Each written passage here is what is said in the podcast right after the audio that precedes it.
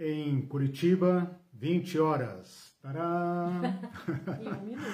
Tá boa noite a todos, boa noite a todas. Sejam todos e todas bem-vindos, bem-vindas a essa live que nós agendamos para desenvolver um assunto muito interessante, uh, novo para a maioria das pessoas, e eu espero então que seja muito produtivo, que atenda a expectativa Live de vocês. Extra, né? Nós, é, nós vamos. É, eu estou imaginando aqui que uh, uma hora e quinze por aí nós tenhamos de tempo estourando, estourando uma e meia. Sei, a Irene está aqui para me sei. frear. Sei. Boa noite a todos, aqueles que já me conhecem do Teologia Pé no Chão, no Facebook, no canal do YouTube, como é que fala mesmo? Inscreve, toca o sininho, né? Vocês procurem lá, Teologia Pé no Chão, Eliseu Pereira. Gente, ele é péssimo. Para quem não me conhece, a Irene está aqui do meu lado dando palpite. Para quem não me conhece, eu sou Eliseu Pereira, sou daqui de Curitiba, sou doutor e mestre em teologia pela PUC e muito interessado em esclarecer as questões mais agudas, aquelas que mais afetam a nossa vida, do ponto de vista teológico. Então eu tenho essa teimosia de olhar os fenômenos, olhar os acontecimentos, a política, a vida, os assuntos de interesse, as tragédias, por esse viés teológico, acreditando que a teologia também tem uma, uma voz a dar, né, a contribuir na sociedade brasileira. Bom, hum, esse, essa ideia, né, a Irene falou uma live extra, né? Bom, eu tenho dado aos domingos pela manhã, já vou aproveitar aqui para fazer a propagandinha, né? Aos domingos, todos os domingos às 10 da manhã, nessa mesma página e depois reproduzida no, no canal de mesmo nome, um curso chamado Apocalipse Pé no Chão, que é, já é o nome, já é estrondoso, né? Como pode ser Apocalipse a partir do chão? Se o Apocalipse parece que só fala de coisas extraterrestres e celestiais, né? E a, ao tratar da história da interpretação daquele livro, eu terminei a última aula e eu avisei que seria assim, que eu iria tocar num assunto muito delicado, muito polêmico, muito curioso, uh, ainda um, um, tanto difuso, né? mas que eu faria pela perspectiva do tema que estava proposto, que era a história da interpretação do Apocalipse. Mas como eu imaginava, e a minha esposa já tinha me advertido, esse era um tema, e foi um tema, que merece um curso à parte. Uhum. Né? E, e, quem ficou curioso com o tema tem toda razão em, uh, uh, em fazer as perguntas. E por causa disso, então, eu estudei a semana inteira, revisando meus pontos, É traduzindo artigos. É, traduzindo artigos e, e tudo mais, porque a maior parte da, das minhas fontes bibliográficas estão em inglês. Ah, e preparei aqui o que eu pretendo que seja uma introdução básica. Né? Então, ah, nada impede que a gente venha a desenvolver esse tema em outras lives extras. Né? A Irene falou que se vocês curtirem né? E se inscreverem no canal e compartilharem, o canal é no YouTube, né? Mas Escrever quero. é, eu estou fazendo a transmissão apenas aqui no Facebook, depois essa live vai para o canal Teologia Pé no Chão. Se houver né, um número suficiente de compartilhamentos, likes e inscrições, né, nada impede que a gente desenvolva esse assunto. Eu torço para que vocês queiram, porque eu estou doido para continuá-lo. É, e eu não vou ficar pedindo, é que nem o pessoal de receita fala assim, fala de que cidade você Ah, tá é. falando, mas é para subir, né, os comentários. É, é, é. não vou Não, pedir, no- o assunto é polêmico e é quente por si só. Bom, quem está acostumado com as lives de domingo sabe que a Irene está aqui do meu lado para administrar ali o chat e interagir com vocês. E depois de uma breve exposição, a gente começa então a dialogar. Né?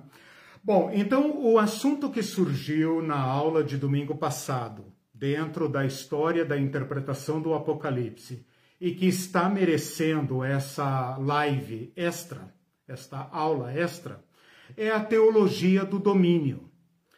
Então, meu primeiro ponto aqui, eu tenho três pontos para tratar hoje com vocês. É um sermão de três pontos, né? Os presbiterianos conhecem bem isso, o pessoal da teologia também, brincadeira. Uh, o que, que eu pretendo fazer hoje, então? Já vou entregar logo o mapa da mina, né? Eu pretendo apresentar os conceitos, familiarizá-los com os conceitos, defini-los, né?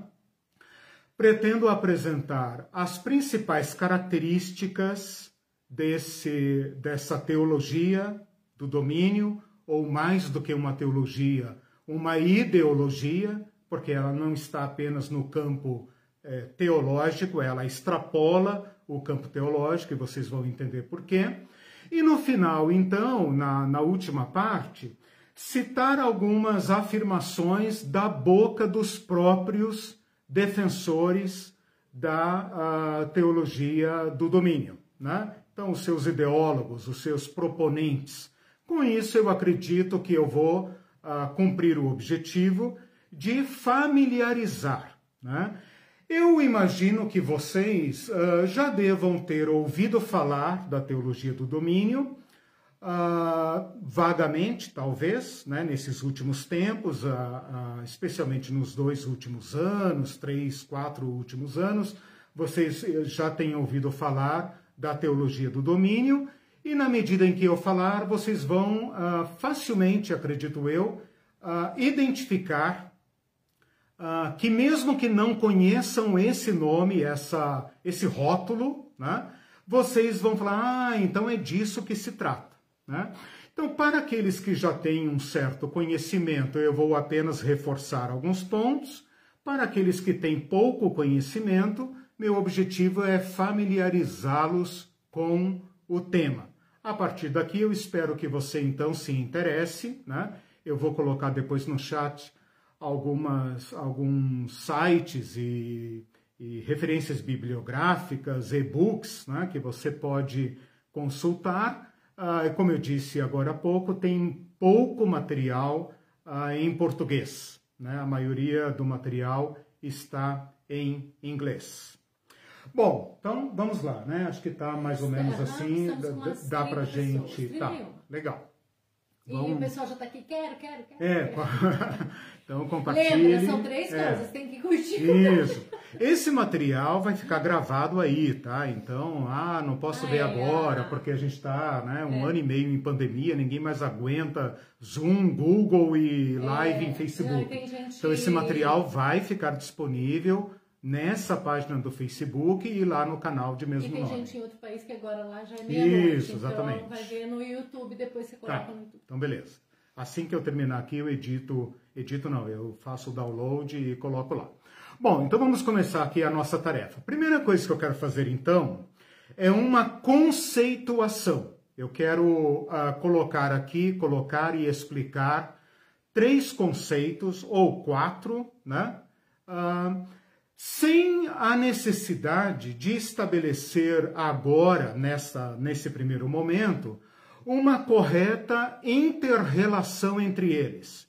À medida que você ler um material sobre teologia do domínio, você vai ver que os teóricos, aqueles que estão tentando pesquisar o assunto, as teses de doutorado, os artigos, os livros, os ensaios, que estão tentando entender esse fenômeno, eles podem dizer que ah, é, é, esse primeiro termo é um grande guarda-chuva, embaixo deles, uh, se, dele se abrigam esses outros. Mas eu não vou entrar nesse mérito. Para nós aqui, para mim e para minha proposta, é importante apenas que uh, vocês saibam do que se trata se ouvirem ou lerem uh, alguma vez esses nomes.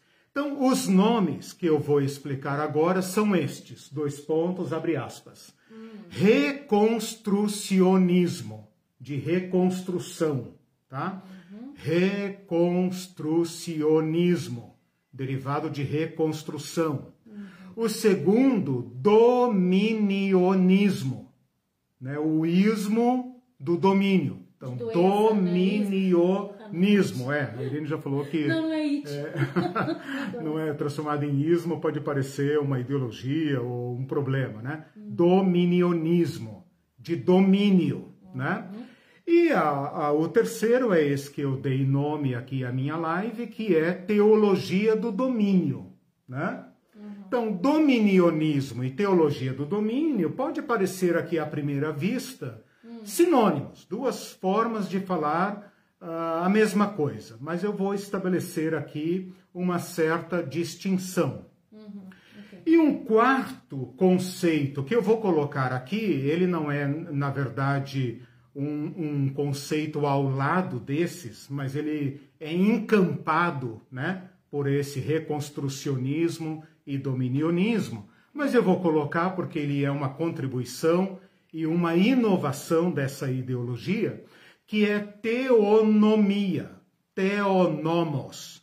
Ao invés de falar teocracia, né, eles colocam teonomos, que seria a lei de Deus. Né, uma maneira chique, científica, né, de dizer a lei de Deus. A Bíblia, o governo da Bíblia, o governo de Deus, a teocratos né? a teocracia, uh, o governo de Deus. Mas como Deus governa por meio de uma lei, então eles evitam o nome uh, teocracia para não criar certo, certas uh, rejeições e objeções, né? e preferem usar o termo teonomia. Então entreguei aí os quatro termos, tá? os quatro uhum. conceitos, e vou fazer agora então uma pequena um pequeno discurso sobre cada um deles, uhum. Apenas para que vocês, se quiserem, né, uh, possam fazer as aproximações e as distinções conceituais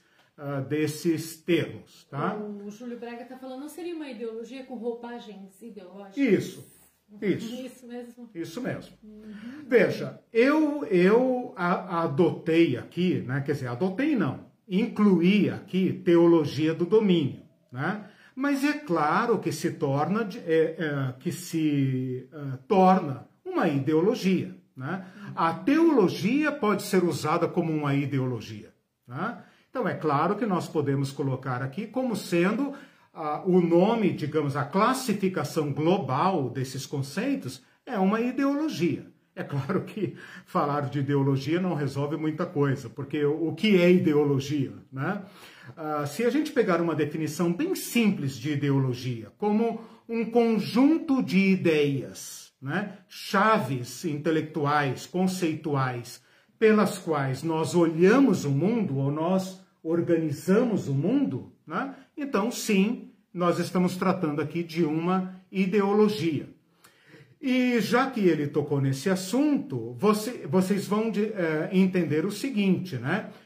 Ah, ah, o assunto que nós estamos tratando aqui, ele é, na verdade, ah, não um corpo puro ideológico, né? Então, eu queria evitar desde pronto que vocês pensassem assim: ah, esse é o pessoal do reconstrucionismo, ou então não é a mesma coisa, reconstrucionismo, dominionismo. Ah, o fulano é dominionista e tal. Então, cuidado com essas classificações, porque nós estamos diante de um fenômeno que está se formando. Então, quando você tem um fenômeno atual, né, não é um fenômeno uh, uh, passado, como, por exemplo, estudar o, o, nazismo, por exemplo, um fenômeno que já está aí há 60, 70 anos de nós, né? Então você já pode estudá-lo com uma certa, um certo distanciamento uh, teórico, né? Mas esse fenômeno é um fenômeno que nós estamos dentro dele. Então eu queria que você preservasse esta, esta, este cuidado, né? de, uh, de não, não ter pressa em elaborar uma conclusão. Né? Eu vou te dar aí algumas peças e eu pediria que você mantivesse o cuidado de não montar as peças. Né? Use essas peças, né? Entenda-as, uh, procure pensar sobre elas, estudar, mas não tenha pressa de formar uma caixinha, né, com a qual você vai categorizar todo mundo. Então esses termos, eles não representam assim uma categoria estanque, né? Uh, como a gente poderia dizer, ah, é nazista. Não. É um enfeixamento, uma certa conjunção de ideologias, de teologias, de políticas, né? que nós estamos uh, tentando começar a entender. Bom, já falei bastante, então acho que já dá para a gente entrar. Sim. Primeiro termo, então, reconstrucionismo. Como a palavra deixa claro, vem de reconstrução. E que reconstrução seria essa?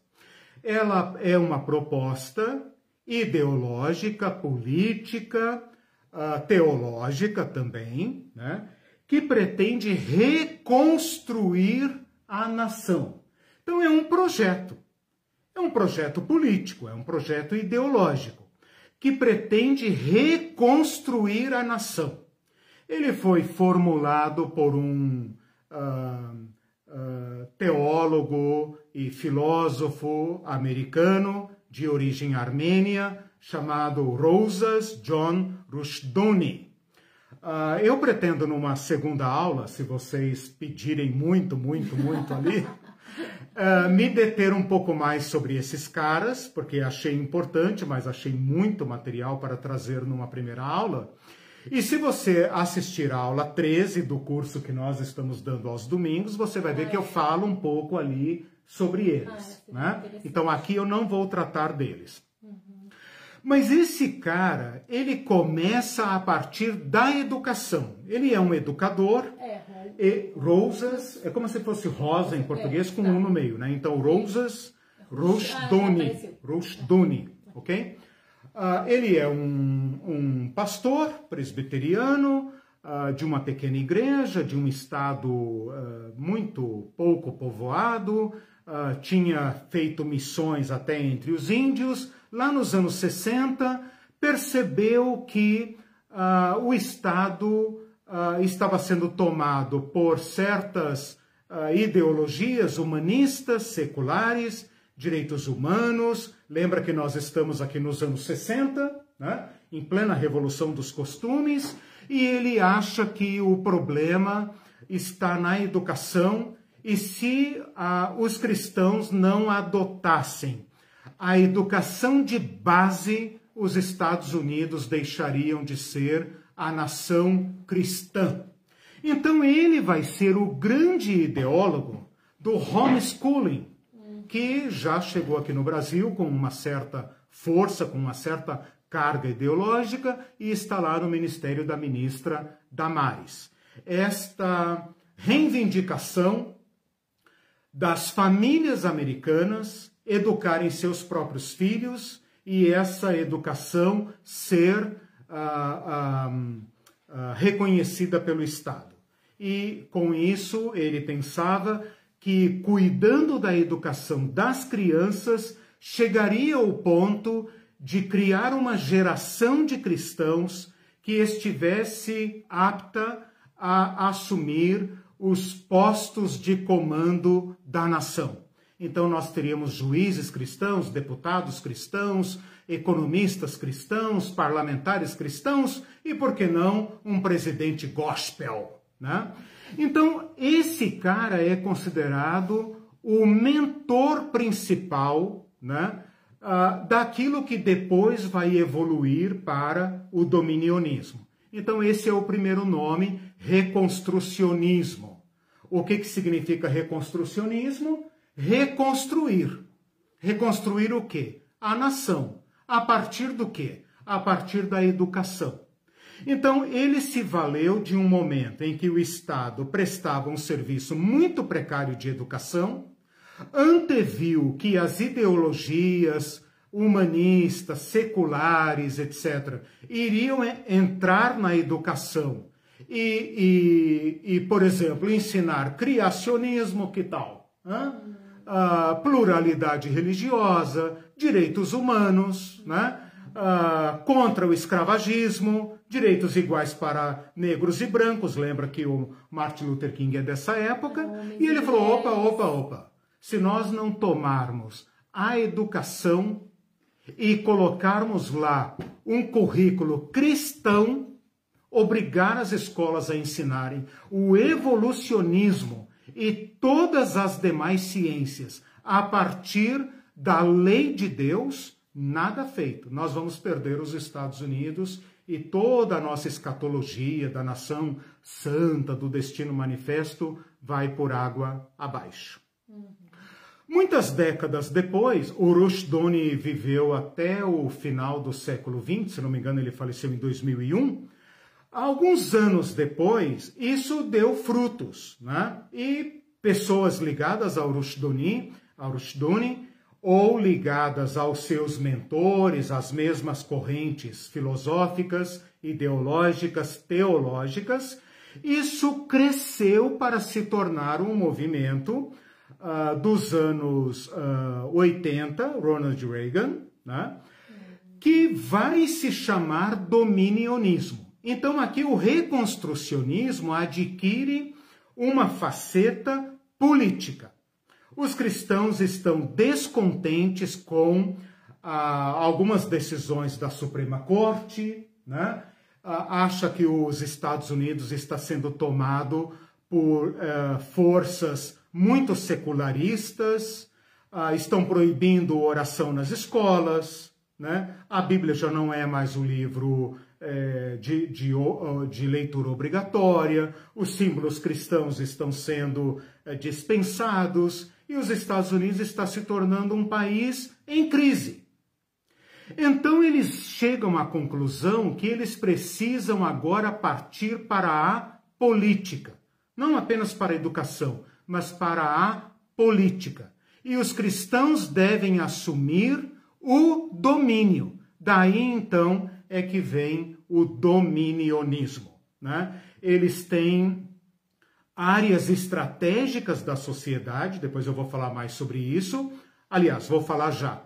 Uh, eles, eles entendem a sociedade como sete áreas estratégicas e que os cristãos devem então crescer e se preparar para assumir o comando dessas sete áreas estratégicas. Eu falei isso na aula passada, vou falar aqui de novo. Eles chamam isso biblicamente, assim, bonitinho, né? De sete montanhas, né? Sete montes.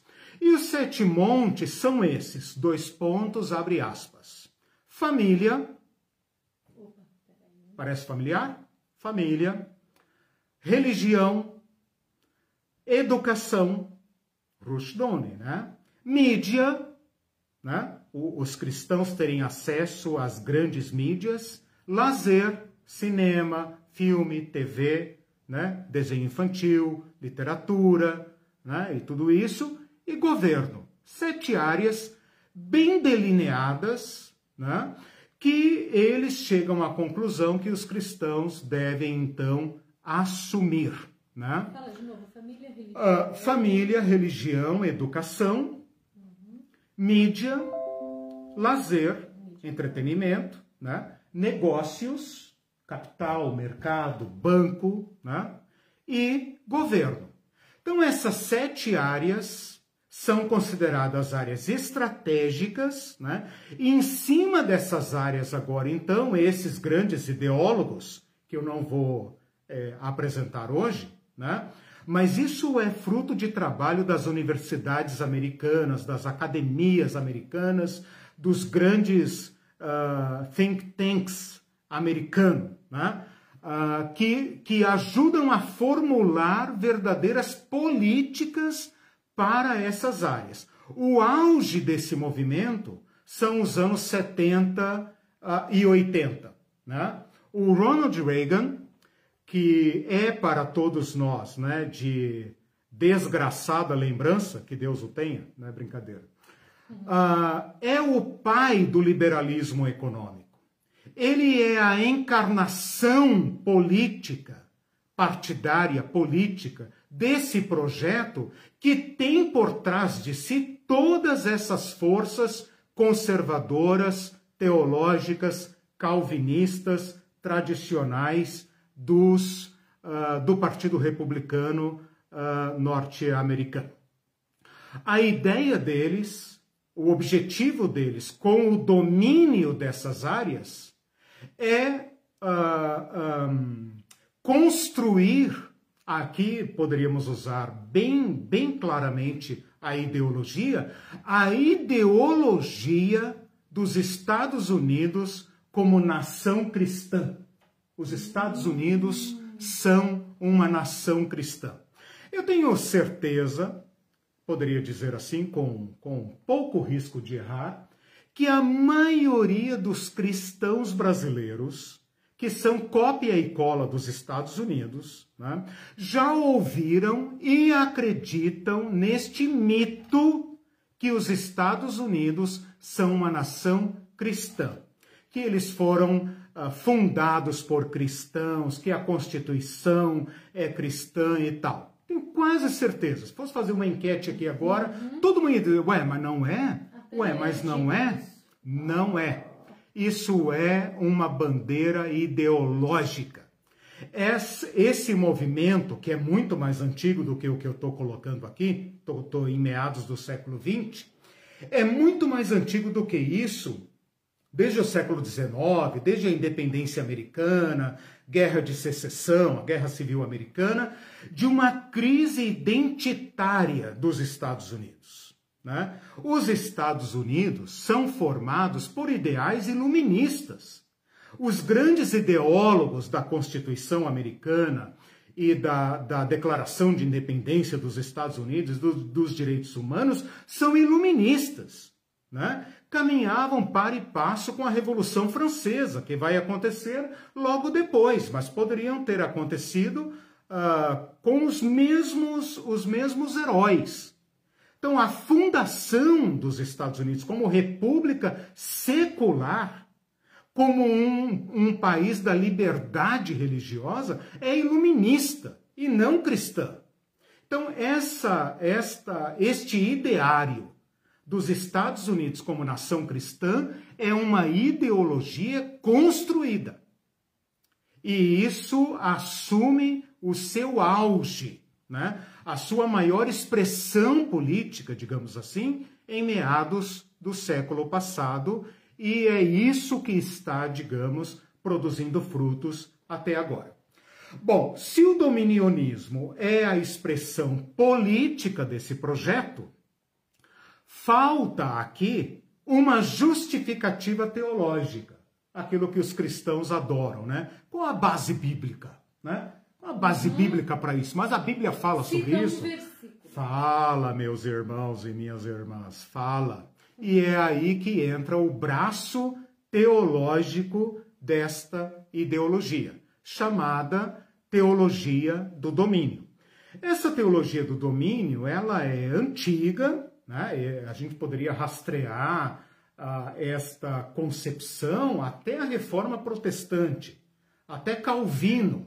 Né? E indo para trás de Calvino, poderíamos entrar eh, na, na, teologia católica medieval, em Agostinho, e ir longe nesse negócio, mostrando que o poder sempre foi uma tentação para a religião. Né? E os Estados Unidos foram aquele país único na história que resolveu impor uma divisão entre Estado e Igreja, né? mas não fez isso sem contrariar interesses muito profundos.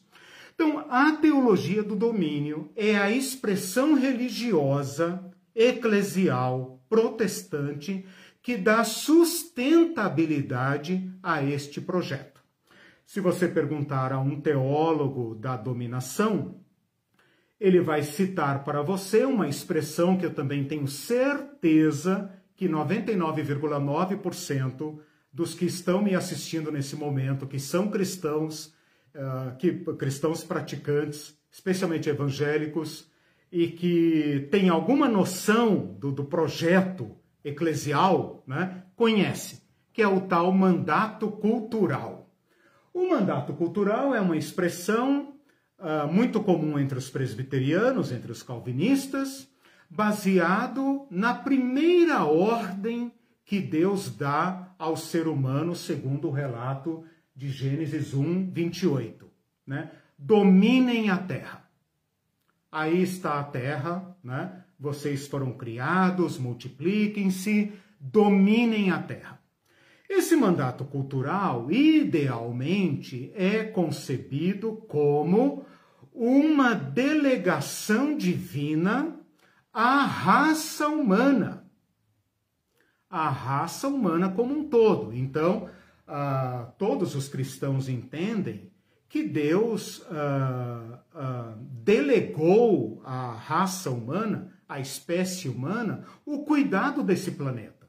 E essa, esse mandato cultural, idealmente colocado, ele tem uma, uma vibe ecológica. Né? O, uhum. o, Frei Leonardo Boff diria isso tranquilamente. É, e muitos cristãos progressistas diriam isso. Então, o mandato cultural em si não tem culpa uhum. do mau uso, da malversação né, que estão fazendo dele. Mas esses teólogos do domínio fazem o seguinte raciocínio teológico. E aí vocês veem como teologia serve para tudo. Né? Ora, Deus deu o domínio para aqueles que cumprem a sua lei. Quem é que cumpre a sua lei? Os cristãos. Resultado, conclusão lógica. Aos cristãos foi dado o domínio de todas as coisas. O domínio de todas as coisas. Aqueles que não são cristãos devem receber de nós, os cristãos, o governo o império, porque eles estão sob uma escravidão, eles estão em rebelião contra Deus. E o nosso governo da sociedade, o governo dos cristãos sobre a sociedade, é para o bem deles, é para libertá-los da rebelião contra Deus. E se eles não quiserem, pau neles. Bom, pau neles não, pedra neles, né? Porque é o que a lei de Deus manda fazer com os blasfemos, com os rebeldes, com os idólatras, né? E aí então que entra a teonomia. Ora, como é que vai se dar esse governo dos cristãos em todas as áreas estratégicas da sociedade? Qual é o regime de governo que esse pessoal pretende implantar? Se você disser teocracia, de fato e de direito, tá certo, porque é isso que se quer, é isso que eles desejam. Mas o nome chique, o nome científico, correto, teologicamente uh, correto, apropriado para essa ocasião é teonomia. O que significa teonomia? A lei de Deus. Ora, você poderia dizer, tá, qual lei de Deus? Bom, as respostas seriam: ora, a lei de Deus, meu chapa, os dez mandamentos, a lei mosaica, aquela é a lei perfeita de Deus. Aquela é a lei que Jesus disse que não vai cair. Passará o céu e a terra, passarão, né? Os céus e a terra, mas as minhas palavras não cairão. Ainda um, um, um iota, um acento da lei vai se cumprir. Então, essa é a palavra eterna de Deus, ela vai se cumprir. E se a lei está dizendo para matar, é para matar, simples assim. E se a lei está dizendo que você pode ter arma em casa, então você terá. Lei de Deus. Homossexualismo, crime de morte. Adultério, é, crime de morte. Estupro de uma mulher? Não.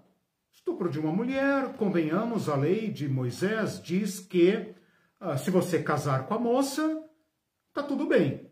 Né?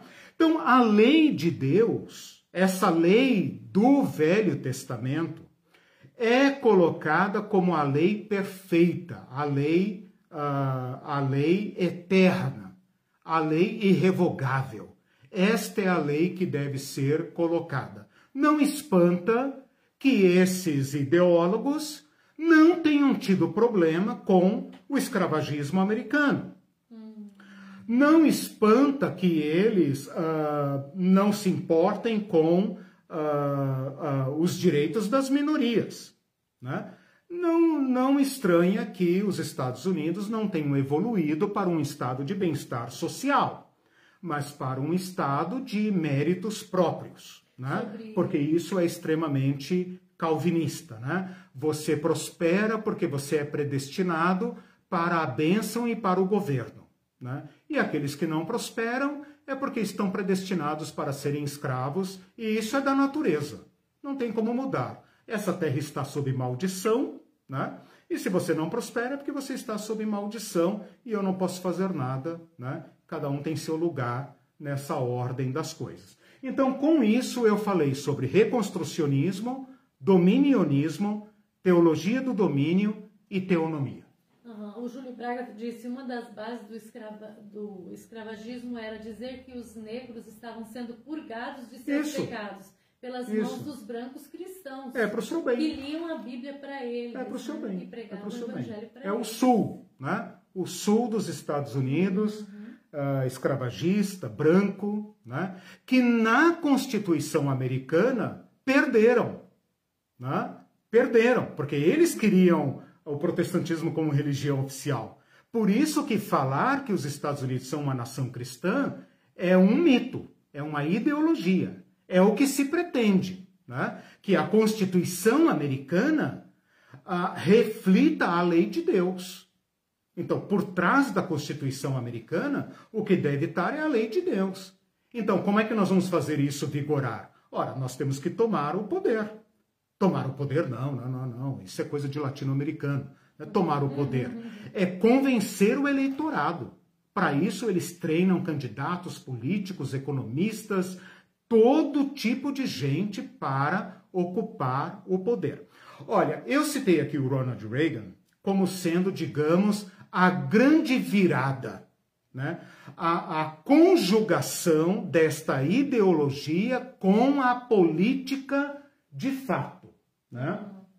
Aí você poderia dizer, tá, mas depois do Ronald Reagan veio o Bush pai, depois veio o Bill Clinton, depois veio o Bush, né, o Bush filho, depois o Obama e tal, quer dizer, tudo permanece como dantes na terra de Abrantes do tio Sam.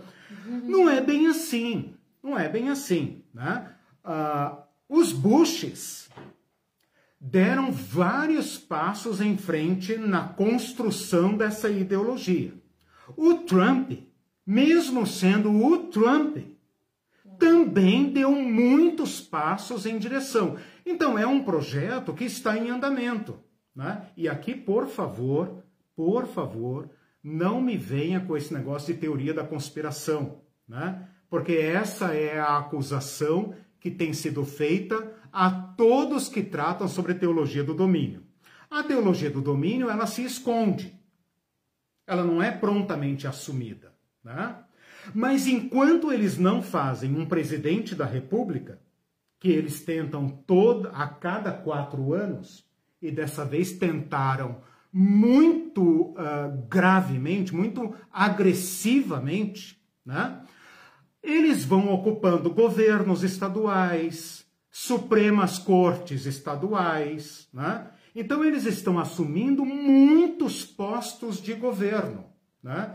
E os Estados Unidos caminham para uma grande eclosão, né? caminha para um grande, um grande crash. Né? Já se fala até em uma nova guerra de secessão, que os Estados Unidos vão quebrar, vão dividir. Se insistirem nessa política humanista, uh, liberal, os Estados Unidos não têm saída a não ser uma nova guerra de secessão. Para vocês verem a que ponto está a tensão por trás uh, das eleições americanas e da política interna dos Estados Unidos. Quem vive lá sabe, né? Nós que estamos aqui de fora, estamos uh, indiretamente, parcialmente interessados nisso, né? Por que, que eu estou mencionando a, a política americana? Porque ela veio para cá e é aqui que nós queremos chegar, ok?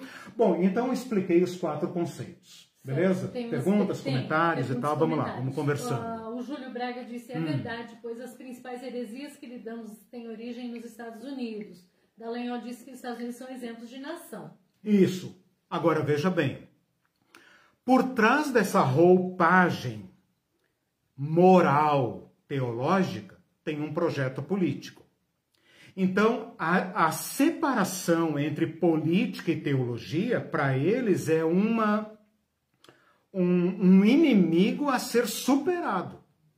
Aí você olha lá e olha cá, né? Um olho lá, um olho aqui, né? Lembrou bem, né? Lembrou bem. Ah, a Fátima Cerqueira está assistindo, falou boa hum. noite, cada vez me apaixono mais pelo cristianismo. Aí colocou uma expressão em italiano, fratelli ah. tutti, não sei. Ah, fratelli é. tutti, é a, é a encíclica do, do Papa. Ah, ok. Ela é Isso. Esse tá. cristianismo é apaixonante. né? Desviado é um horror. Né? É. Mas esse cristianismo que a gente vê, né, que está aí nas margens, né, é, é apaixonante. A Claudete Coutinho, Coutinho, problemas de última hora, mas cheguei. Boa noite a todos. Hum. A Maria Antônia Remídio, que está nos hum. assistindo também, é, disse, hum, pensando aqui, desconfio que deve ter judeu nesse meio. E a é possível, é, tá aí uma coisa para eu pesquisar. É, tá aí uma coisa para eu para eu pensar melhor, né? Eu, eu tenho falado nas minhas aulas de escatologia, uh, olha só, vocês abriram aí uma questão muito importante que eu não preparei para tratar aqui, mas estou tratando no curso de escatologia, de Apocalipse Pé no Chão, que é o, o, o sionismo cristão. Então tem sim, tem uma vertente aí, né? Mesmo porque a, a ambição desses, desses uh, ideólogos não é apenas os Estados Unidos. São os Estados Unidos como guia das nações, né? Então é, é por isso que a coisa já chegou até nós e aí sim, aí acho que entra os Estados Unidos com certeza, porque esse projeto político-teológico está conseguindo produzir um ecumenismo que nós não havíamos conseguido fazer. Falei isso na aula de domingo. Né? Esse ecumenismo, essa, essa transversalidade do projeto, ela atravessa católicos, protestantes, pentecostais. Unidos por um bem comum. Unidos por esse projeto político. Projeto comum, uhum. Então, olha que interessante. Né? É uma Babel. Né? Uhum. É uma Babel. Nós somos diferentes, famílias diferentes, mas pela nossa Babel nós nos unimos. Né? O Hindu tem uma pergunta, ele hum, falou, cheguei atrasado, hum. mas o destino manifesto é um pilar da teologia do domínio? Perfeito. E em seguida ele Perfeito. diz, Estados Unidos já perdeu o domínio econômico para a China, é. o domínio militar para a Rússia. Uhum. A política externa de bloqueio econômico uhum. sobre os insubmissos tem prazo de validade curto. Então, o Destino Manifesto, ele é mais antigo do que esse tema que eu estou colocando hoje, né? Mas ele faz a gente lembrar, a gente faz a gente lembrar, é, sim, o Destino Manifesto é um pouco mais antigo, mas é bem lembrado pelo seguinte, e aqui eu chamo a atenção para um ponto muito importante. Eu falei agora há pouco que nós temos dificuldade de falar sobre esse tema porque nós estamos dentro dele. E quando eu digo que nós estamos dentro dele, nós temos que ver como essa nuvem se forma, tá? Não pensem vocês que esses homens aqui que eu citei são pessoas do mal, uhum. do mal, que vieram do, das profundezas do abismo. São Não, são cidadãos do bem. e no bom sentido essa também. Já entendeu? Está é, essa expressão está ruim aqui. É. Mas são pessoas boa, que querem. Eu estou muito decepcionado uh, no, nos meus estudos aqui que um filósofo que eu admiro, admiro, já escrevemos sobre ele, hum. admiro, né? leio e vou continuar lendo. Né? Agora eu vou fazer uma seleção, um uma seleção melhor da, da, das obras dele, né? mas vou continuar lendo, que é o Francis Schaeffer. Tadinho do Francis Schaeffer. Nossa. Ele deve estar tá revirando no purgatório dos crentes, né? Deve ter um purgatório para ele. Porque ele foi cooptado ideologicamente para esse projeto, porque ele caiu na besteira de escrever um livretinho, um panfleto chamado Manifesto Cristão. E se lascou, né? Virou o papa dos, dos dominioni, dominionistas. Mas voltando lá à questão do Destino Manifesto, sim, o Destino Manifesto é um germen dessa nova direita americana, com certeza. Ele demonstra um certo mito da nação cristã, né? Quando o Trump fala eh, Make America Great Again, ele não está pensando apenas em capitalismo, não. Não está pensando apenas em Pentágono, não. Isso tem uma ressonagem teológica também, né? De fazer a nação cristã, né? Fazer a nação cristã é, é, em, God we, we trust, né? Uh, dólar e tal, toda essa mística do país cristão, né? Porque não existe forma mais eficiente de impor uma ideologia que não seja por meio de uma teologia, né? Então, eles sabem disso.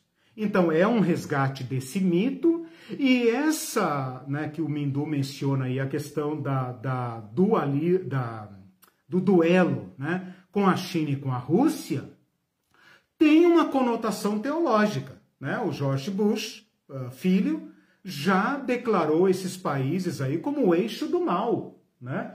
Os pastores americanos, os ideólogos americanos, eles não falam de disputa política, de disputa uh, econômica internacional. Eles falam de batalha espiritual. Nós estamos contra uma batalha espiritual. Vocês devem se lembrar agora da eleição do Joe Biden, como isso ressoou dentro das igrejas norte-americanas e das nossas, né, que são colônias das igrejas americanas, como uma batalha espiritual. Né? A coisa tem a ver com o anticristo, com o apocalipse, com a besta, não sei o quê. Então tem uma expressão teológica, escatológica, bíblica, religiosa, que coloca Deus por trás do, do Partido Republicano, né? E a besta por trás do Partido Democrata, que vai, vai uhum. conversar com a China, uhum. com a Rússia e tal. Eu não duvidaria não, se o, o Joe Biden. Já é o anticristo agora. É, o Joe Biden já é o anticristo, é, é o novo anticristo. falou já. Isso, ele é. Mas eu não estranharia se o Joe Biden não fizesse uma certa jogo de cena com, com a China, com a Rússia e tal, para agradar esse eleitorado que melhor deixar quieto, né? Senão eles, eles causam muito problema. Mas sim, tem essas expressões todas aí, e toda a política externa americana, todo o projeto dele para o Brasil, todo o alinhamento ideológico e teológico com o Brasil se encaixa dentro desse projeto. Ok. O Júlio Braga, o complexo de Israel nos territórios dos traficantes do Rio de Janeiro. Vejam, vejam aonde chega, né? Uhum. Aonde chega. E o Jasley fez um comentário engraçado, ele colocou, teoria da conspiração é, são aqueles que confundem Illuminati com iluminismo. é bem por aí, viu? Mas é legal falar sobre essa questão da teoria da conspiração pelo seguinte. Primeiro, os próprios não querem ser identificados. Então, toda vez que você vira, se você pesquisar os nomes né, ligados a essas ideologias, eles eles podem se colocar ou agressivamente dominionistas, tem alguns poucos que a, assumem mesmo agressivamente, né? E tem aqueles cristãos mais moderados, até chegar num ponto, né, que aparece naquele, naquele documentário que a gente assistiu do The Family, né? Que a gente assiste e pensa assim, cara. Nossa, eu fiquei, eu fiquei muito. É, a Irene falou, mas qual o problema? Vamos analisar. É, qual o problema? Parece tão bonito. É, a gente quer ganhar o mundo para Jesus, a gente quer que as pessoas sigam os princípios do reino de Deus e tal, e tal, e tal. Quase fica... que eu embarquei, né? Quase que você fala assim, cara, eu iria numa reunião de oração dessa, meu. Eu iria, né? Orar com o presidente, orar com o senador, aí o presidente ajoelha, a gente ora por ele, unge ele e tal. Não, não estou falando daqui, estou falando dos Estados Unidos, né? Aqui é só cópia e cola. Cópia mal feita do que está acontecendo lá. Mas assim, existe um discurso dessa ideologia que vai ficando rarefeito, vai ficando brando, leve, até entrar ingenuamente nas nossas teologias. E se tornar popular. E né? se torna uma linguagem comum a nós, uhum, uhum. cristãos. Há um ponto que a gente pensa assim: ah, mas peraí, esse cara sou eu. Não, ué, eu, eu, eu sou desse meio aí, entendeu? Então a coisa é muito séria. E aí é que entra esta rejeição, como, ah, essa é teoria da conspiração. Eu estou aqui chamando a atenção para uma análise crítica uh, uh, cautelosa, né? Mas que o fenômeno existe, existe. Então eu prefiro a cautela, uma investigação cautelosa, né? Do que ver esses trogloditas invadindo os espaços públicos e sendo surpreendido com eles, dizendo: Mas onde esses caras estavam? A gente achava que era todo mundo democrático, a gente achava que era uma disputa limpa. Né? Você ganhou o governo, eu ganhei o governo, perdi, faço oposição. A gente achava que era um jogo uh, uh, democrático. Uhum. E aí descobrimos que de democracia só nos restou a fachada, né? Uhum. que as instituições estão todas dominadas por forças que nos comunicam com o que há de mais bárbaro e subterrâneo na civilização. Uhum. Né? Então, vale a pena olhar. O Júlio Braga disse, é, fez uma observação hum. interessante. Hum. Destino manifesto é a doutrina da predestinação levada ao extremo para isso. a nação toda como país. Isso. Bem interessante. Exatamente. É bem isso. Exatamente. Né? E a questão é, é, é, é, essa destino manifesto que ele fala que é predestinação uhum. Conecta o, o, o dominionismo com a sua gênese ideológica que é o neocalvinismo. Né? Uhum. Então, apenas cito aqui, não vou entrar nisso. Uhum. Né?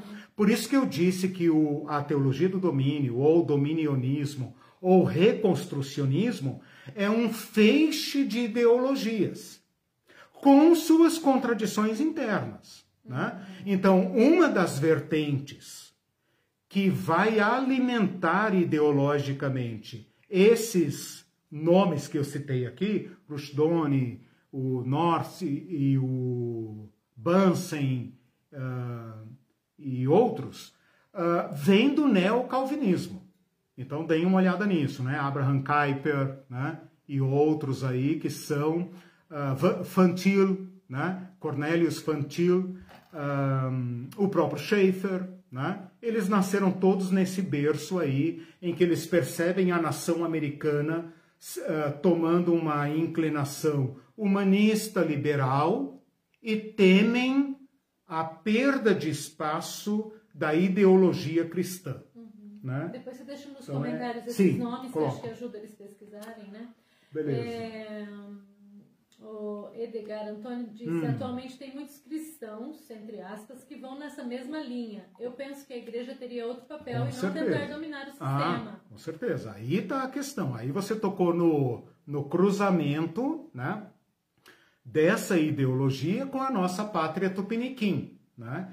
Como as nossas igrejas são todas, vou dizer assim com um certo exagero, mas todas originárias dos Estados Unidos e mais especificamente do sul dos Estados Unidos, então todos nós temos esse DNA aí, né? Todos nós temos essa essa ideologia embutida nos nossos livros, nas nossas escolas, nos nossos cânticos, né? E nós precisamos fazer essa revisão teológica para entrar nisso que ele falou aí, né? Uhum. Nós temos um chamado, sim, mas é o chamado do Cristo de Nazaré. Não é esse aí do, do, do Césaropapismo, né? Uhum. O pessoal está perguntando sobre o documentário, é na Netflix, The Family. The Family, a família. A família é, faz um documentário rigoroso que vem desde lá do, do, da hum, Segunda Guerra Mundial, por ali, até o Trump. Uhum. É, bem interessante de assistir. Ok. É, o Júlio disse, para a maioria dos pastores, a Rússia e a China são Gog e Magog do Apocalipse. Exatamente. Minha aula de, de domingo, né? toda a nossa escatologia Os livros que a gente leu já serve passado, a né? essa índole aí. É claro, né? Eu, eu perguntei domingo, ninguém nunca disse que os Estados Unidos são a besta, né? Não, a besta é sempre um país que se opõe aos interesses mercadológicos e tal dos Estados Unidos. Agora, percebam como nós, eh, brasileiros, também queremos um Brasil evangélico. Uhum. queremos uma bancada evangélica, queremos uma constituição evangélica, né? Nós, nós, eu e o grupo que eu represento, é, minoritário, né, infelizmente, e graças a Deus por isso, né? Infelizmente, entre aspas, graças a Deus por sermos marginais, nós não, nós já repudiamos essa teologia, né? Nós queremos o evangelho de Jesus Cristo, aquele que anda pelas beiras, né? pelas margens do, do mundo. Uh, mas nós percebemos essa ideologia graçando no meio das nossas igrejas e da nossa pregação, revestida de uma linguagem missionária, teológica, evangelística, social, né? mas visando um projeto de poder. O Lucas Sansoni ah, acabou hum. de comentar: o calvinismo sempre pregou que cristãos devem ocupar todas as esferas da sociedade. Exatamente. Então é apenas uma evolução. Né? O Calvino teve, né, malfadada experiência de fazer isso e se deu muito mal. Né?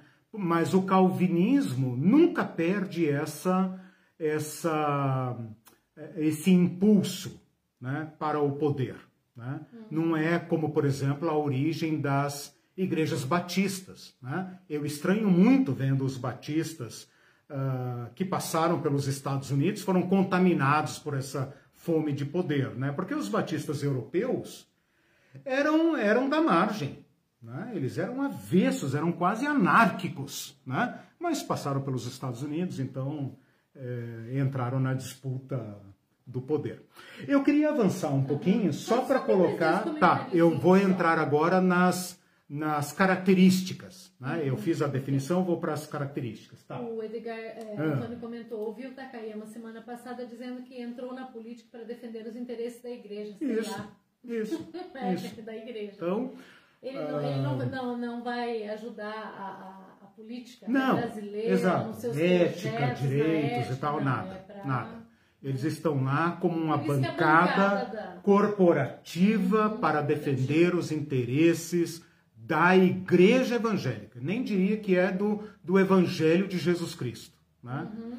mas é da igreja evangélica brasileira, que tem interesses inconfessáveis, né? E não aparece sempre no púlpito e tal, aparece apenas nos, nos bastidores. Posso? Só, só o último domingo ele disse: é. a Orcrim, como uma sigla é. cristã lavajateira é de Deus, né? Deus minúsculo. Faz jejum para condenar inocente. Então, pois é. Fuchs with Trust. Isso. Ahá, rufa, aqui é nosso. Isso. Então, aí vocês veem como os últimos Quase acontecimentos, os últimos acontecimentos uh, brasileiros, e aqui eu vou aproveitar para fazer esse, esse recorte, né? Uh, os últimos acontecimentos uh, no Brasil, né, não vou falar dos Estados Unidos e tal, que é um fenômeno à parte, né, com suas próprias características, mas os últimos acontecimentos no Brasil, da última década, né, uh, sinalizam uma movimentação religiosa muito intrigante. Eu diria para vocês que entre sociólogos, teólogos né, e outros analistas, está sendo muito difícil entender o fenômeno da atualidade brasileira, da política brasileira. Vou dizendo claramente do bolsonarismo. E do bolsonarismo encampado pelas igrejas, pela maioria das igrejas uh, brasileiras. Né? Tem partes da católica, etc., mas falando aqui como evangélico e dos evangélicos, é uma maioria uh, importante o suficiente para nos escandalizar. O que é esse fenômeno? Bom, esse fenômeno é fruto de uma influência desta ideologia, que produziu no interior da igreja, sem que os analistas consigam perceber, um giro teológico então, a maior parte dos cristãos americanos e brasileiros eram pré-milenistas. Pré-milenistas, os pré-milenistas, tendem a ser pessimistas e segregários, ou seja, eles não esperam nada da sociedade, o mundo vai de mal a pior, esse mundo não tem mais jeito, ninguém mais quer saber de nada, o governo, a corrupção, as escolas, as universidades, tudo vai de mal a pior, mas nós vamos aguentar firme, porque nós temos uma esperança. Jesus vai trazer a paz. Jesus vai estabelecer o estado perfeito, o reino de paz, a utopia, que ninguém consegue realizar. Nem o comunismo, nem o capitalismo, nem ninguém. Ninguém consegue realizar. Ninguém. Ninguém nunca conseguiu. Cristo trará. Então, por causa desta ideologia, dessa doutrina, os cristãos do século passado brasileiros tendiam a ser muito uh, uh, módicos, muito tímidos na, na sua ação política. Houve um giro dentro na mentalidade, na concepção das igrejas, que poucas pessoas perceberam. Que é esse giro do pré-milenismo segregário uh, uh, e pessimista para o pós-milenismo. E o pós-milenismo embute um projeto de poder. Por quê? Porque cabe a nós ou aos cristãos, não vou falar nós porque eu não quero me incluir, né? mas cabe aos cristãos, esses cristãos uh, ideologizados, né? seduzidos por essa ideologia, cabe a eles estabelecer aqui o reino perfeito. E o reino perfeito é aquele que Deus estabeleceu na sua lei. Né? Então, houve um giro né? Eu citei na minha aula de domingo, por exemplo, o, o, o famoso pastor brasileiro uh, Silas Malafaia é um pastor da denominação pentecostal Assembleia de Deus, de origem norte-americana, do sul dos Estados Unidos, fundamentalista e pentecostalista, dispensacionalista. Quer saber o que significa? Assista a minha 13 terceira aula. É. Ah, por, por ideologia, ele, ele deveria ser um pré-milenista e deveria exortar a sua igreja a preparar-se moralmente, espiritualmente, para esta bendita esperança, que é o arrebatamento e o estabelecimento do reino de paz que só Jesus Cristo pode realizar. Então, a pergunta que eu faço aqui para entrar nesse segundo tópico é o seguinte: o que, que um pastor de uma igreja como a Assembleia de Deus, fundamentalista, uh, pentecostalista, uh, pré-milenista, está fazendo nessa sua feroz e agressiva campanha uh, política? Porque o giro já aconteceu. Ele não é explícito, ele não é propalado, não é essa a intenção, mas internamente o giro, a conversão já aconteceu. E isso é que está causando toda essa ebulição política que está deixando os especialistas, os analistas, né, uh, perplexos. Né? Há algo de podre no reino, na República Brasileira. Mas ninguém sabe o que é. Né? Porque não conseguem entender ah, como funciona a mente desse povo. Por isso eu estou indo procurar lá na sua gênese, porque lá nos Estados Unidos, que é a nossa matriz teológica, cultural e tudo mais, econômica, política e tudo mais, né? Ah, lá já se deu essa conversão. Isso já foi tratado no nível de cúpula, isso já foi tratado. Essa guerra ainda existe, mas ela já foi vencida em favor do pós-milenismo. Então é por isso que os cristãos agora foram com sede ao pote, porque eles descobriram que eles devem reinar. Então, procurador da República, que orgulho! Coordenador da Lava Jato, um ministro do STF terrivelmente evangélico ministro da educação evangélico. Nós estamos. Eu, nós não. Eu estou falando por eles, né? Estou falando entre aspas. O discurso deles. Nós estamos chegando lá. Falta só o presidente gospel, né? O pastor Everaldo quase chegou. Você acha que eles ficaram decepcionados porque o pastor Everaldo não foi eleito? Não! Aquilo foi comemorado expressamente. Por que você acha que foi o pastor Everaldo que batizou o, o deputado federal Jair Bolsonaro? E por que você acha que os crentes estão em aliança uh, plenária com esse homem que está aí e ele não é cristão e nem finge ser? Mal é mal, sabe citar um versículo da Bíblia, mas ele é estrategicamente importante para um projeto de poder. Não é ele que os crentes querem. Não é ele que, que, que a igreja quer. A igreja quer é o comando. A igreja quer é transformar as leis, dominar as universidades, dominar a, a, a TV, dominar o Congresso, dominar a magistratura, dominar a, a procuradoria. E ela vai chegar lá.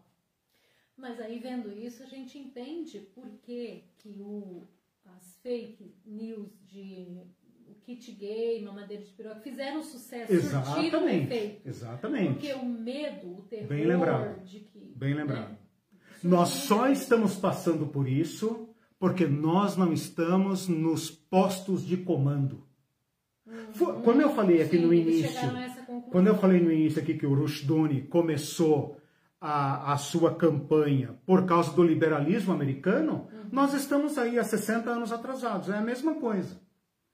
Essa ameaça que os valores da sociedade judaico-cristã estão sendo é, tomados, meu irmão, e você vai ser obrigado a fazer isso, fazer aquilo e não sei o que, não sei o que, é para gerar horror e propulsionar a igreja para a política.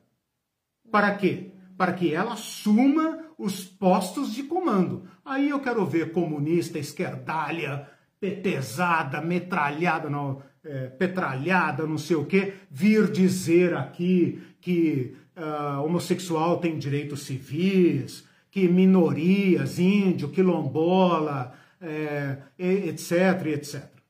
É, Não, é direito dos cultos afro, né, direito plural, Estado secular, Estado laico. Aí eu quero ver. Então, aguardem os cristãos chegarem aos postos de comando, né? E aí vocês vão acordar para o que é o dominionismo porque inclusive ele disse que não daria um centímetro de terra aos quilombolas, e isso não escandalizou Não escandaliza. Pelo contrário, não escandaliza. Isso não, o Exatamente. que escandalizou foi o kit gay. Né? Aí eu me lembro da proposta de Satã para Jesus. Quer o poder? Eu te dou. Mas vai te custar uma coisinha módica. Uma adoração. Uhum. E é isso. A igreja está pagando o preço. Ela está achando que vale a pena para assumir os postos de comando ela está achando que vale a pena. Bom, eu queria colocar aqui algumas características, porque senão eu não, não ando ali. Uh, e eu preciso colocar isso, apesar de que muitas coisas já foram tocadas, eu acho que vocês é, deram assim uma, uma direção para a nossa conversa.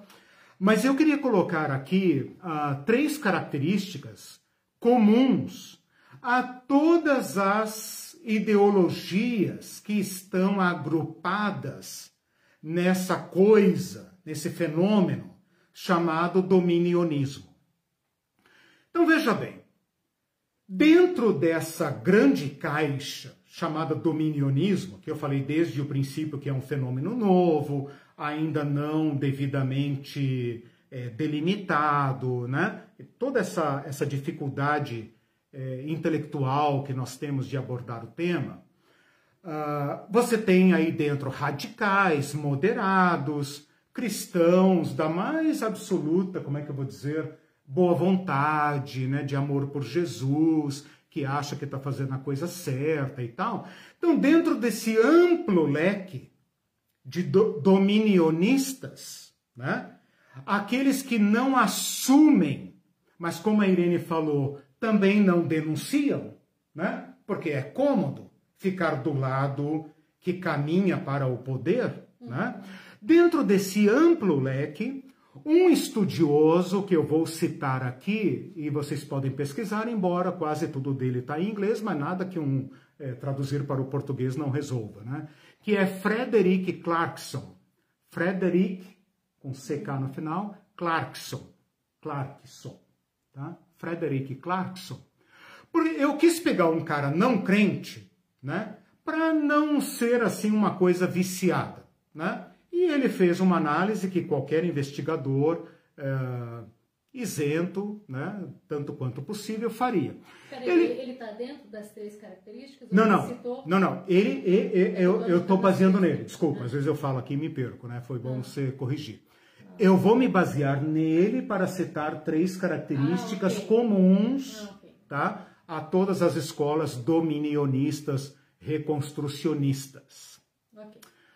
Você vai, você vai bater na testa em cada uma delas, né? Tá na cara e elas já foram todas faladas aqui. Nacionalismo cristão. Então, essa vibe dominionista é nacionalista. E aí é muito difícil não lembrar da América Grande, né? América nação cristã. Nós temos que fazer a América cristã de novo. Né? O Trump fala great again, né? mas na verdade ele está falando Christian again. Né? É isso que eles querem. Então esse nacionalismo, né, que os Estados Unidos, aí o, o destino manifesto, não importa. O Bolsonaro também não é, não importa. Ah, ele é um meio para alcançar um ah, fim, não importa. Isso isso isso está muito claro. É estratégia de poder. Ah, não tá. importa. Né?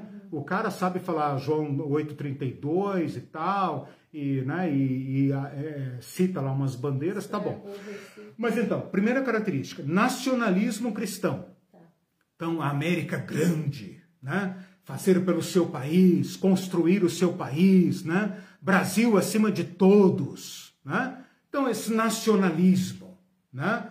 Ah, um, um, que vai gerar, obviamente, uma xenofobia, né? um, um ódio, uma rejeição, um desprezo às minorias, aos estrangeiros e aos migrantes. Bom, não preciso falar mais nada, está aí muito claramente. Né? Esses caras dizem o seguinte: Estado laico uma ova. O Estado, ele, ele não é neutro. O Estado, ele é cristão. Porque a maioria desse país é cristã, então esse Estado é cristão. É isso exatamente que o nosso presidente falou. O nosso presidente não, esse desgraçado que está aí, né? Se chama presidente. Desculpe a, a fúria, mas com 400 mil mortos né? eu não consigo mais ser educado. É... Educado com, com pessoas tão perversas. Mas assim, o que ele fala é isso. O país é uma nação cristã. É, e é isso que nós queremos, um Brasil evangélico. Né? Então, os cristãos devem pensar que isso é uma coisa boa, claro. Se tiver muitas igrejas, muitas igrejas, muitas igrejas, muitas denominações, muito avivamento, muita conversão, ora, naturalmente haverá muitos juízes cristãos, muito deputado cristão, muito médico cristão dando cloroquina, é, entendeu? Professores universitários cristãos, desembargadores cristãos, é, todo mundo cristão. Então, ah, daí esse país vai ser perfeito. E a minoria? E os não cristãos? E a liberdade religiosa? Bom, aí vem a segunda característica: supremacia religiosa. Supremacia religiosa. A minoria não terá direito à plena cidadania. Esse é um país cristão. Eu não sei se vocês têm ideia de que esse é um problema tão velho quanto a humanidade que o poder secular nunca se desgrudou do poder religioso. E que a experiência moderna é a República Americana. E é lá que a crise está arrebentando. Ora, nós que nascemos religiosos, nós que nascemos debaixo das insígnias papais, né? e a Igreja Católica foi oficial até 1891, para nós isso é muito claro que esse país tem que ser cristão. Ora, se não for cristão, vai ser o quê? Vai ser islâmico? Deus me livre, um país islâmico, né? Ah, vai ser o quê então? que você acha? Esse país tem que ser cristão, né? Então, o Estado laico não tem importância para esse projeto. Eles usam o Estado laico, mas eles querem chegar ao poder. Uma vez chegando ao poder, eles vão cuidar para que os privilégios da plena cidadania sejam asseguradas a cristãos, né? porque esses é que são, esses é que têm um mandato cultural para governar. E por fim, também, só para dar o um nome, né, é uma característica que ele aponta, a lei de Deus. Né, a lei de Deus, quer seja a lei de Moisés, quer seja o evangelho transformado em lei. Né, o evangelho segundo a leitura deles, claro. Né, porque eu duvido que eles votariam uma constituição sobre ame o seu próximo. Né? Claro que não. Uh, então, assim, a lei bíblica deve ser o fundamento da lei civil. A Constituição dos Estados Unidos, ou do Brasil, ou de qualquer país, deve ser apenas um veículo para carregar os princípios bíblicos. Então é isso. Para casamento, para educação, para política, para economia, etc., etc., os princípios bíblicos. E é isso que deve ir, é isso que deve virar lei. O que não estiver de acordo com a leitura que eles fazem da Bíblia, não pode virar lei. E enquanto nós não tivermos nosso deputado lá, né, o deputado da nossa denominação, é claro que eles vão continuar é... votando leis que vão nos causar muitos problemas. Né? Teve alguém então, que entrou aqui agora ah, e não está entendendo o que ah, você está tratando e fez uma pergunta. Quer dizer ah, que o Brasil tem que ser evangélico e não evangélicos e não evangélicos têm que se curvar diante de vocês? Quando vai começar a casa das Gente, o Figueiredo Júnior é justamente sobre isso que nós estamos tratando. Presta é. atenção, você chegou agora, então é, é melhor antes de comentar você ouvir é, a Isso. Tá é, e às vezes eu falo, entre aspas, né, como se eu tivesse é. um recurso retórico, irmão. É, é apenas por retórica. Ah, bom, quando se fala em cosmovisão, muito cuidado, né? Por que, que a visão cristã tem que ser cosmo? Né? Cosmovisão cristã. Hum. Por que, que a visão cristã tem que ser cósmica? Cosmo. Né? Qual é o modo de, de impor uma visão cristã? Que não seja pelo meio político. Então, isso faz parte da teologia do domínio, Uh, eles não se preocupam com políticas sociais, por isso odeiam o comunismo e qualquer coisa que toque em partilha de bens. Por quê? Porque eles entendem que essa terra está amaldiçoada por causa do pecado.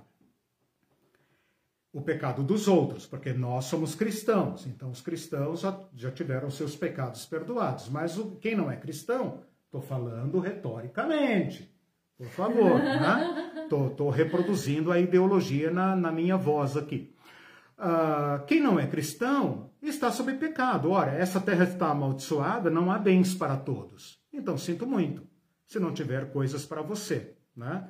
Uh, você deve ter algum problema diante de Deus. Então, resolva isso. Daí vem a meritocracia. Então, eles não têm problema com. Uh, eles nem reconhecem o conflito de classes. Né? Por isso, não podem nem ouvir falar em justiça social. Né? Uh, são a favor da pena de morte, obviamente, né? para os pecados que estão na leitura que eles fazem uh, da, da Bíblia.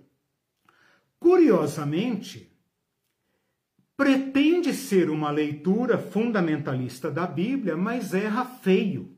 Né? Porque cabe a mim aqui, como professor de teologia bíblica que sou, né, e da teologia bíblica do Antigo Testamento, dizer que a lei de Moisés, apesar de ser antiquada, anacrônica em diversos aspectos, e por isso não é aplicada em lugar nenhum, né, ela tem uh, aspectos sociais de altíssimo nível, né, como, por exemplo, a partilha a assistência social, né? que é esse tipo de, de ideólogo uh, parece que tem um ponto cego que eles não conseguem ler. Então, essas são algumas características que uh, eu queria colocar. Né? A supremacia uh, religiosa, o nacionalismo né? e a lei de Deus, os princípios cristãos, a cosmovisão cristã, né? devem assumir todas aquelas áreas estratégicas da sociedade e a partir de lá então influenciar a sociedade para que ela seja uma nação oficialmente cristã. Quem não for cristão, ora, ah, como é que é a porta da casa é a serventia, né? Como é que é a porta da rua é a serventia da casa, é, sei lá. Né? Por isso esse desprezo por minorias. Né? Para quem chegou agora, eu estou apresentando uma, uma temática uh, muito nova, muito recente, uh, chamada reconstrucionismo ou dominionismo ou teologia do domínio. Né? Eu as tra tratei-as aqui uh, de forma sem estabelecer uma ordem hierárquica entre elas, né? apenas uh, fiz pequenas variações, né? Mas no fim tudo isso deságua para um projeto comum, né? e é uma, uma uh, visão política que está sendo encampada por uh, grandes corporações cristãs, né? que pretendem assumir o comando de áreas estratégicas da sociedade para governar o mundo e implantar o reino que, segundo eles, é a utopia messiânica. Né? E eles farão isso politicamente, usando os esquemas de poder para se impor. Né? A leitura que nós fazemos do Evangelho é a oposta. Né? O cristianismo tem sua razão de ser própria. Porque quando eu leio isso aqui, tendo sido treinado e educado por essas teologias que estão desaguando nisso, né? É claro que a gente fica pensando, tá, mas então o que, que os cristãos fazem? Somem, né? entram num buraco e, e desaparecem? Né? Não, o cristianismo tem um mandato, o mandato de Jesus Cristo, que é o mandato do amor. E esse está pendente de cumprimento, esse ninguém quer. Né? Uhum. Dar a vida pelo outro. O mandato radical de Jesus Cristo, da ética fraternal, da igualdade radical das pessoas, dos direitos, da dignidade, que inspirou muitos valores da República Americana, Declaração dos Direitos é, Universais do, do Ser Humano, né? que os cristãos agora nesse projeto odeiam. Né? Uhum. Não, re, não se reconhecem nesse outro evangelho né? que vem pelas beiras aí fazendo o seu trabalho. É, pergunta pro pessoal se tá então, tá tudo ok com a Tudo ok, vocês estão vendo, estão assistindo. No meu celular não estou conseguindo conectar mais. Ok, mas aqui eu estou conectado. Então, é. tudo bem, pessoal? Dá um alôzinho aí, tudo bem? Tá. Ok, todo mundo está ouvindo? Bom, eu apresentei os conceitos, eu apresentei as características, então agora eu vou dar um de, de, uma degustação. É, tem uns comentários. De, deixa eu ler essas ah, frases okay. então, ah, só para. Ah, não, beleza. Vou, vou dar prioridade para eles e tal. Depois eu até disponibilizo isso lá no chat e tal, algumas frases. Uhum. Deixa eu dar, vou, vou ler só uma aqui do Rushduni, que é o cabeção do negócio, né? Então, só uma para vocês sentirem o drama. A única hora, escrito em 1973, um livro de 800 páginas, chamado Institutas da Lei de Deus, ou Institutas da Lei Bíblica, tá? Estou citando de lá, abre aspas. A única ordem verdadeira é fundada na lei bíblica. Toda lei é de natureza religiosa e toda lei não bíblica representa uma religião anticristã. Por isso, toda a ordem da lei é um estado de guerra contra os inimigos dessa ordem. E toda lei é uma forma de guerra. Então, se você está um pouco espantado com a agressividade da política dos evangélicos ou dos evangélicos da política, você saiba que eles partiram para a guerra mesmo. É, não sei se eu vou conseguir, hum, gente, tá. ler todos os comentários. Seleciona porque, aqueles que são assim mais é, perguntas, não, e também comentários. Eu não estou conseguindo tá. conectar no, no celular tá. mais. Hum. O Júlio Braga disse, pastor, muitos que pregam o livre-arbítrio como condição essencial para a salvação querem exatamente negar o livre-arbítrio aos que não querem Exato. crer. Essa é uma das contradições internas. Esse negócio não vai dar certo, né? Uhum. Porque muitos cristãos são adeptos do livre-arbítrio, né? E essa ideologia é mais calvinista, é predestinação. Então isso tem umas contradições internas que uhum. não, não vai dar certo, eles não vão se entender. O Walter Schenker disse, uma vereadora de Curitiba disse que a Bíblia deveria ser a nossa Constituição Federal, seríamos um povo melhor isso, segundo ela. Isso, é, é disso que nós estamos falando, É disso que se trata. É disso é disso. Que se trata. Tá? É a leitura da Bíblia obrigatória, é a Bíblia na Câmara de Vereadores, é essa, essa idolatria de certos símbolos, né? Que embutem perfeitamente com o projeto de poder. O Mindu disse: o patriotismo é o último refúgio do canalha. Samuel Exato. Johnson, 1764. Isso. 1764, Olha ótimo, só. legal. E a gente pensa Conheci que às vezes frase, o patriotismo é tudo de bom. Exato. Eu convido a todo aquele que é discípulo de Jesus Cristo a superar o nacionalismo, a abraçar a fraternidade, reconhecer em cada outro seu igual, seu irmão. E, e, e relativizar muito. Brasil acima de todos é o caramba. É o caramba. E Deus acima de tudo. Também. E primeiro que isso não, não é existe. É isso é. De tudo não, Brasil acima, acima de, de, tudo, Deus acima, Deus de, acima todos. de todos. Ah. Isso é a mais clara expressão do dominionismo tupiniquim. Tá? Isso foi colocado na boca dessa, dessa figura que está aí na presidência é, pelos, pelos evangélicos, com certeza. Né? O João Mário Jango, pai ah, do, ah, sim, do, pai do Mike. do Mike, disse muito boa explanação. Gostaria de ouvir sobre o uso das escrituras organizantes, ah, desculpa, hum. estruturas organizantes para explicar o momento que estamos vivenciando. Ou seja, sim. como foi possível o discurso religioso transformar-se em discurso político? Ah, é. É, vamos ter que aprofundar isso. Eu vou, é, eu vou aprofundar esse tema. É, vai ter que aprofundar. O Chacarian da Odonep hum. e o Júlio Braga. O Chacarian hum. da Odonep e o Rosa hum. são, ironicamente, de origem armênia? É, é, de, Demos Chakarian são de origem armênia, interessante. Agora, eu não sei, né, como que o Adonep no Brasil, né, esqueci como é que é o nome da sigla é, em inglês, como que eles se adequam aqui, mas considerando ah, que uma das áreas estratégicas é negócios, acredito que eles estariam perfeitamente alinhados com essa ideologia. Mas sim, o Rushduni, o Rushduni é de origem armênia a milenar. Milenar. Diz que desde, os, desde o século IV a família dele já era cristã. Então, assim, ele é vem com uma né? força total. Por isso que ele, sendo um pastor lá da roça, né, criou esse burburinho todo. O cara era uma, uma cátedra ambulante. Dizem que ele leu um livro por dia durante 50 anos.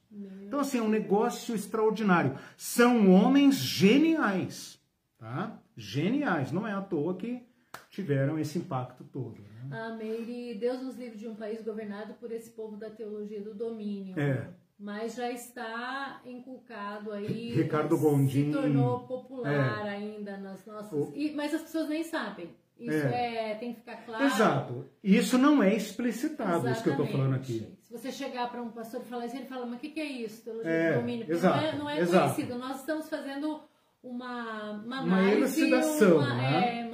É. Um esclarecimento. Não conhece o termo, mas está profundamente embebido, no dominionismo. Isso que é Ele quer é, isso. É, é, por isso que o documentário Exato. é interessante. Isso. O Elton disse: Eu acho que teologia do domínio é abandono da capacidade de testemunhar o evangelho. Está longe do segmento de Jesus. Tem um outro comentário que eu não sei é. se eu vou conseguir acessar hum. agora, que ele fez bem interessante hum. no início. Que Vê ele se você lembra alguma coisa. Não, não, de quem que é? O Elton. Ah, tá. É, então, eu vejo concordo. depois, então, Elton, desculpe. A... É, Júlio Braga, Deus hum. me livre de um Brasil evangélico, pastor Isso. Hermes. O Ricardo Gondim, eu ia falar, né, disse essa frase aí, acho que há mais de 20 anos ah, atrás. Isso, na época eu fiquei, fiquei chocado, né? Ah, Hoje eu chocado, entendo. É verdade. É, eu fiquei chocado porque eu pensei, nossa, mas seria tão ruim assim, irmão? Calma, você tá magoado, né? Hoje eu entendo que a adesão evangélica ao poder é pior do que o Estado secular. Muito pior. E, nossa, que difícil. Vamos ver. Uhum. Uh, hoje eu é, Edgar Antônio. Uhum. É, Edgar. Uhum. Hoje eu ouvi uma reflexão dos irmãos da PIB e a irmã disse: o Espírito Santo não nos capacita para fazer propaganda política uhum. ou ser cabo eleitoral. É sobre uhum. amor, graça, perdão, fraternidade e uhum. É, mas às vezes endossa o projeto político, sabe? Esse é, é meu receio, sabe, é. Edgar? Que muitos cristãos estejam tranquilos porque a onda está favorável. Né? É necessário denunciar, romper com esse modelo, porque a, a, o entranhamento desse projeto está tão profundo na nossa matriz é, religiosa, evangélica, teológica, que nós teremos dificuldade para perceber quando que foi transposto o limite. Sabe? A coisa vem para nós com uma linguagem de missões, de obra social, de evangelismo, entende? Mas às vezes na cúpula o projeto já é político e a gente não sabe. Por exemplo, os avivamentos. Os avivamentos estão na ordem do dia da teologia do domínio. Tá? Na próxima, uhum. nosso próximo encontro eu falo sobre isso. É, ok. Um, tem alguém aqui que uh, se pronunciou que é sim uhum. Deus acima de todos e tal. Eu acho que Deus é entre nós, né? Não, não claro que não. Ideia. Esse é um uso ideológico, é um uso ideológico do nome de Deus. Ninguém pode colocar Deus aonde nós achamos que ele deve estar. Deus é Deus, ele é livre. É. Deus se fez carne. Deus aceitou ir para a cruz. Deus lavou os pés dos discípulos. Né? Então, deixe Deus ser Deus, deixe ele ficar onde ele quiser. Né? O uso dessa expressão é ideológico. Né? Discordo hum, completamente hum, de qualquer uso dessa expressão para fins políticos porque o fim disso é caça às bruxas. Tá? Exatamente, que é o que está acontecendo. Porque quando você fala Deus acima de todos, é o meu, não é o seu. E aí acabou. Se o meu Deus não for o seu, né? Acabou. Uhum. É o meu Deus que vai para cima. Aí nós entramos numa guerra de titãs, né? Uhum. Deixe-me ler então apenas aqui algumas frases para terminar, né? Nosso horário já esgotou. Vou ler uma frase de um pastor presbiteriano, George Grant. Os cristãos têm uma obrigação, um mandato, uma comissão uma responsabilidade sagrada. Até aqui tudo bem, né? Mas ouve, ouça o restante. De reivindicar o mundo para Jesus Cristo, ter domínio de todas as estruturas civis, bem como de todos os outros aspectos da vida. É o domínio que nós queremos. Nós não queremos apenas ser uma voz entre outras. A política cristã tem como objetivo principal a conquista do mundo dos homens, das famílias, das instituições, das burocracias, dos tribunais, dos governos para o reino de Cristo. Se você conseguir perceber como isso está entranhado, né, você terá, eu teria atingido o meu objetivo. Um outro pastor de um grupo chamado Coalizão Cristã, não é essa daqui de São Paulo, tá? Aqui em São Paulo já tem a Coalizão Cristã, presbiteriana, calvinista, né, do Franklin Ferreira, Augusto Nicodemos, todos os calvinistas aqui do Brasil, né? ministro da Educação, estou falando da americana, ah, Ralph Reed. Ele fala o seguinte: o que os conservadores religiosos realmente querem? Eles querem um lugar à mesa na conversa que chamamos de democracia.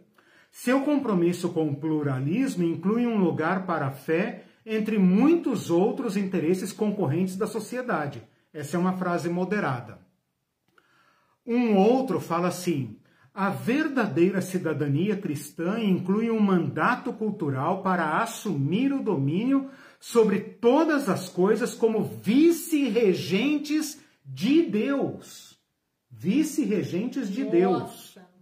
Como vice-regentes de Deus, que os cristãos são, devemos levar sua verdade e fazer sua, sua vontade, é, é, impor sua vontade uh, sobre todas as esferas do nosso mundo e da sociedade. Devemos exercer o do, domínio divino e influência sobre bairros, escolas, governo, entretenimento, mídia, esforços científicos, em suma, sobre todos os aspectos e instituições da sociedade humana. Esse mesmo cara, James Kennedy, um, um, pastor americano, falou: os Estados Unidos são uma nação cristã e deve ser governada por cristão. Randall Terry, militante anti-aborto, desses que fazem ataques a clínicas de abortos. Confesso de bom grado que desejo ver a lei cívica na América e em todas as nações restaurada e baseada na lei dada por Deus a Moisés no Monte Sinai. David Chilton, teólogo reconstrucionista. O objetivo cristão para o mundo é o desenvolvimento universal de repúblicas teocráticas bíblicas, em que cada área da vida seja resgatada e colocada sob o senhorio de Jesus Cristo e uh, sob a lei de Deus. Pat Robertson. Esse aqui é um televangelista famoso, chegou a ser candidato à sucessão de Ronald Reagan, mas perdeu a indicação. Quando o homem caiu, seu controle sobre a criação foi perdido.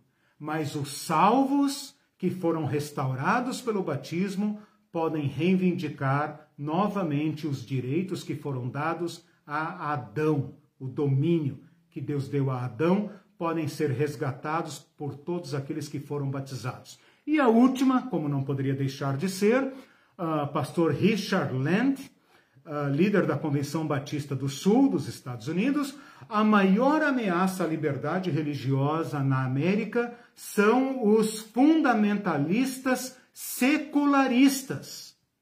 Secularistas fundamentalistas que querem impor sobre a fé religiosa um gueto e fazer do muro que separa a igreja do Estado um muro de prisão, mantendo as vozes religiosas fora da política. Então aqui eles invertem o jogo para a cristofobia. Vocês estão nos perseguindo hum, e tal, né? Agora, Mas se vocês nos derem liberdade, nós tomamos tudo. Aí o povo levanta a barreira contra nós, os cristãos. Aí eles falam: ah, vocês estão nos perseguindo, vocês estão nos perseguindo. Então, esse é o jogo ideológico que eles fazem. Uhum. Bom, como sempre, eu atraso o final da aula, né? Então, estou é. terminando. O que, que eu fiz hoje? Eu dei as definições, características e fiz algumas citações, né? E as perguntas pendentes eu respondo lá no, no chat. Tá, só tem mais alguns comentários Sim. antes da gente se okay. despedir. É, um, o Alexandre Klein fez um, um ah, comentário ah. bacana, ele falou, é bem interessante. Essa é a alternativa profética, dois pontos. Enxergar o demônio quando ele ainda é um anjo, assim como Bonhoeffer percebeu o capiroto isso, no nazismo desde o início. Isso, muito Só que aqui, lembrado. Alexandre Klein, ah, não muito existiu anjo, porque nas propostas não havia anjo. Uhum. Nas propostas já haviam coisas completamente contrárias às escrituras. É, mas seduziu, né? Eu, eu não, gostei. seduziu, mas né? só que, não, eu gostei também. É. Mas assim, trazendo para a parte prática do nosso uhum. país, do que uhum. nós estamos vivendo agora, nas propostas, uhum. ninguém foi enganado, porque nas uhum. propostas já tinha dito que não ia dar um centímetro de terra para quilombolas. Não, mas Hitler também não enganou, não. Hitler também não também enganou, não. Nesse ponto aqui eu acho interessante a vinculação, ah, porque perceber sim. antes, muito bem colocado. É, uhum. Domingo, na aula de domingo, eu vou falar sobre o Bonhoeffer. Uhum. Gente, quem não, não, não segue, não assiste né, a, uhum. a aula. É, Curta, compartilhe. Apocalipse, não, Pé no Chão, chão domingo, 10 horas. Porque é, é, isso é. a gente discute lá também, né? Isso. É um complemento. A, o, a Ruth disse assim: vice-regentes de Deus. que atrevimento! Me lembrei agora de Valnice Milhomens, que anos atrás pregava essa mensagem de domínio, uhum. olha só, e repetia sem se cansar a ideia de que somos deuses. ela está ligada a um movimento que eu não citei aqui hoje, cito quando eu falar dos nomes, que é o Peter Wagner. Todo esse, toda essa movimentação de crescimento da igreja, avivamento dos últimos dias, é, restauração do ministério apostólico, batalha espiritual, é a versão pentecostal da mesma coisa. Tá? Porque como o dominionismo é calvinista, os pentecostais bolaram a sua própria versão e depois articularam entre si. Então hoje eles estão juntos, né? Então ela sim, apóstola, né, e tal, é desse movimento aí. Quase todo o apóstolo do mundo está ligado a esse movimento de Peter Walker. O Elton disse: vice-regente é um passinho para ser regente, kkk. Até Deus vai ser golpeado no Brasil. E isso que vice-presidente Temer faz no Brasil. Mas, gente, vocês, acho que vocês não leem a Bíblia, né? Jesus falou que nós sentaríamos no trono junto com ele. Vocês não leram a Bíblia? Esse é o problema, né? Esse é o problema a de ideologia. ler. Esse é o problema do é fundamentalismo. É, João é Mário Jango, perfeito professor Eliseu, as denominações com suas estruturas físicas e o discurso Isso. religioso tornaram-se tão fortes e concorrentes com o Estado político. Exatamente. Foram cooptadas para o uso do foram Estado político. Foram cooptadas, foram doutrinadas para esse projeto político. Tanto que há uma dificuldade de reconhecer o problema. Reconhecer o problema. Eu tenho visto muitos cristãos confusos, cristãos e não cristãos, confusos com o fenômeno. Né? A mesma, a mesma eh, perplexidade foi nos Estados Unidos. Como que o Trump pode ser o homem de Deus para o governo conservador, um homem que não é conservador? Como que o Bolsonaro pode encabeçar esse projeto? Olha a vida desse homem, olha os valores dele. Uhum. Nada disso importa. A igreja já dobrou os joelhos e já confessou que é um preço justo a pagar. Ela sabe onde quer chegar. Ela quer o domínio. E para chegar ao domínio, ela fez esses acordos porque esse é o caminho. Tá? A Tatiana disse, o Edgar hum. disse, estava com saudades, irmão e professor hum. amado, estou na verdade, shalom. Ah, legal. A Tatiana disse, a política Obrigado, cristã Edgar obriga a conversão a Cristo. Por isso temos esse declínio espiritual. Claro. Se, se é o nosso Deus que manda, se é o nosso Deus que vota, você não tem lugar aqui, ué. É simples assim. É. Né? A, a, o Jasley disse, Valnice Milhomens, há quanto tempo não escuto esse nome? Ficava é. sempre na casa dos, dos meus pais, na é. casa dos pais, cá na Bahia. Cresci ouvindo é. ela. ela tá meio famosa. sumida mesmo, né? Ela é. tá, tá, tirou um pouco o time de cena. E a concorrência está pesada. ele disse também, obrigada pela excelente aula. Legal. Aí o pessoal está agradecendo. O Thales disse, ótima explanação. E a Elisângela disse, é, sou eternamente grata a Deus pela fidelidade Obrigado. de vocês à verdade do Evangelho de Jesus. Excelente Amém. aula. Quero, quero, quero mais lives extras. Legal. Então tá bom, então, gente. É, é isso? É isso. Então tá bom. Espero ter conseguido atender meu falando, objetivo. Você não vai conseguir convencer eu ninguém falo... com isso, mas você não quer convencer é, ninguém, não. né? Já, já perdi essas, essas ambições. Essa vaidade. É, isso é projeto político, né? Eu não quero é, convencer não ninguém. projeto político. Ah, e, e, aliás, quem tem ouvidos para ouvir, ouça. E né? não estamos ganhando nada com isso, isso não pretendemos é. ganhar, abrimos canal Julguem vocês mesmos. Né? alcance. É, então... Julguem vocês mesmos, né? E eu espero que cada um encontre o Cristo do Evangelho, porque é esse que nós queremos. Aquele né? que está no meio de nós. É, aquele que está no meio de nós, que está fora, que está que foi repudiado por esse mundo. Né? Eu termino agora então a minha fala com Hebreus capítulo 13, quando ele fala assim: vocês querem seguir a Cristo? Então tomem a cruz e saiam. Saiam, né? Aceitem a pequenez de serem cristãos, porque o nosso Senhor foi crucificado num terreno baldio, fora da sociedade. Né? Aceitem. Aceitem ser pequenos. Né? Pequenos encontraremos o Cristo. Uhum. Né? E uma palavrinha, né? Serviço. Serviço, claro. Serviço, claro. partilha. Pois é, ninguém é maior é, que é ninguém. É muito triste, gente. né? Muito triste. Bom, gente, já estourei todo o meu tempo. Muito obrigado. Espero ter atendido o meu objetivo. Eu falo muito rápido, muitas coisas. Mas eu tentei, então, né? tentei ficar com as conceituações, reconstrucionismo, dominionismo, teologia do domínio e uh, teonomia. E as características então, do nacionalismo e da supremacia e da própria teonomia. Né? E li aqui algumas frases. Basicamente foi que isso. continuar que nós em outra aula que eu não sei isso. quando, porque tem 171 compartilhados. Legal. Então tá bom. Eu marco com vocês uma próxima sessão. Obrigado, tchau para todos. Deus abençoe. Tchau, Domingo gente. a gente se vê no Beijos. Apocalipse Pé no Chão. Tchau, tchau. 10 horas no